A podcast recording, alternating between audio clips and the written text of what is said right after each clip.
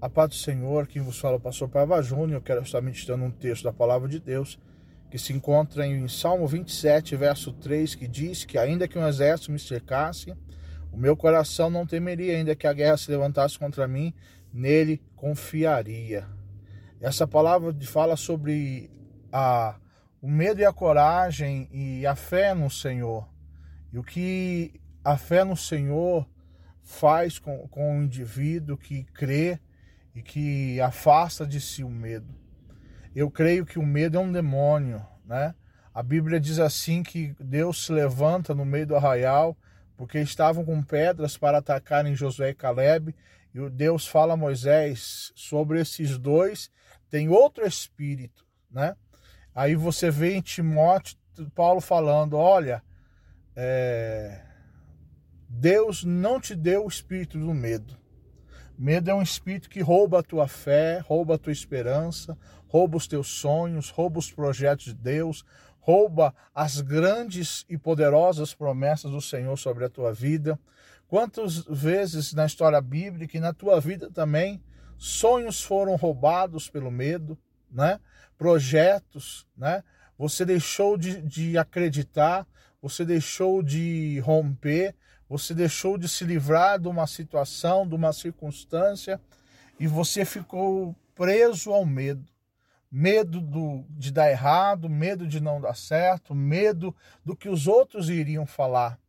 E você ficou ali naquela mediocridade, né? no conforto às vezes do teu lar, no conforto da casa do pai e da mãe, e você ficou ali preso porque você teve medo de acreditar que você poderia conquistar, que você poderia alcançar, que Deus estaria contigo por onde quer que você fosse.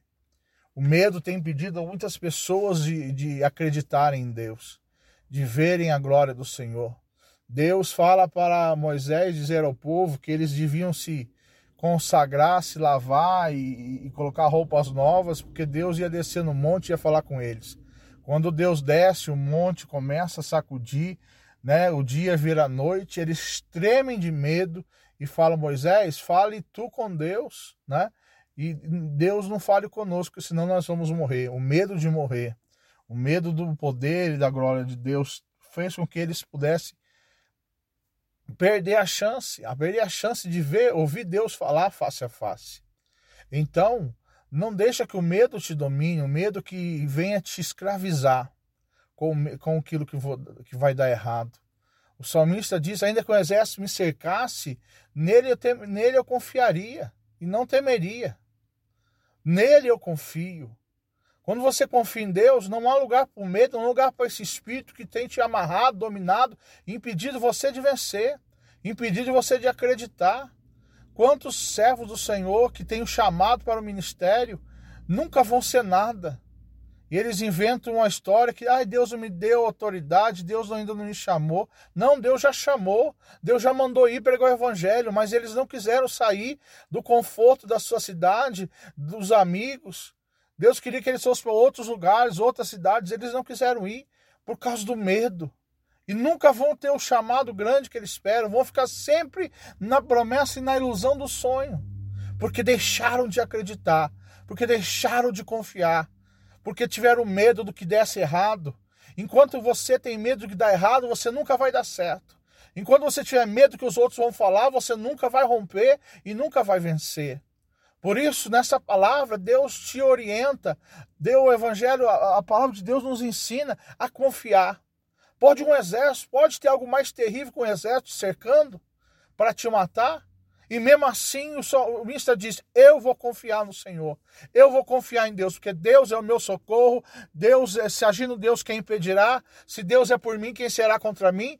Quem vai impedir o agir de Deus na tua vida? Se você crê, se você confia. Porque confiança, irmãos, é uma segurança. Quem confia não se abala, quem confia não tem medo, quem confia tem coragem. Não se deixe dominar pelo medo. Não se deixe dominar pelas circunstâncias que são contrárias. Não acredite no que os olhos veem. A Bíblia diz que nós não somos guiados pelo que vemos.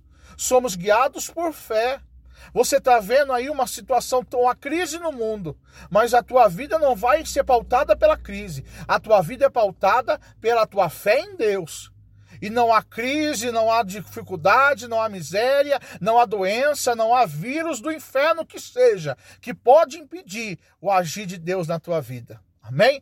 Deus, abençoe esse que está ouvindo este áudio, derrama sobre ele a tua graça, a tua glória, o teu poder, tira todo o espírito do medo. Eu repreendo o medo da vida desse homem e dessa mulher, e que ele seja impactado, poderosamente impactado, pela uma unção de ousadia, de coragem, de fé. Deus, levanta a fé desse homem, arranca o medo, arranca o temor, arranca a fraqueza e a frouxidão e dá ousadia, poder e autoridade em nome de Jesus. Amém e amém. Que Deus te abençoe em nome de Jesus.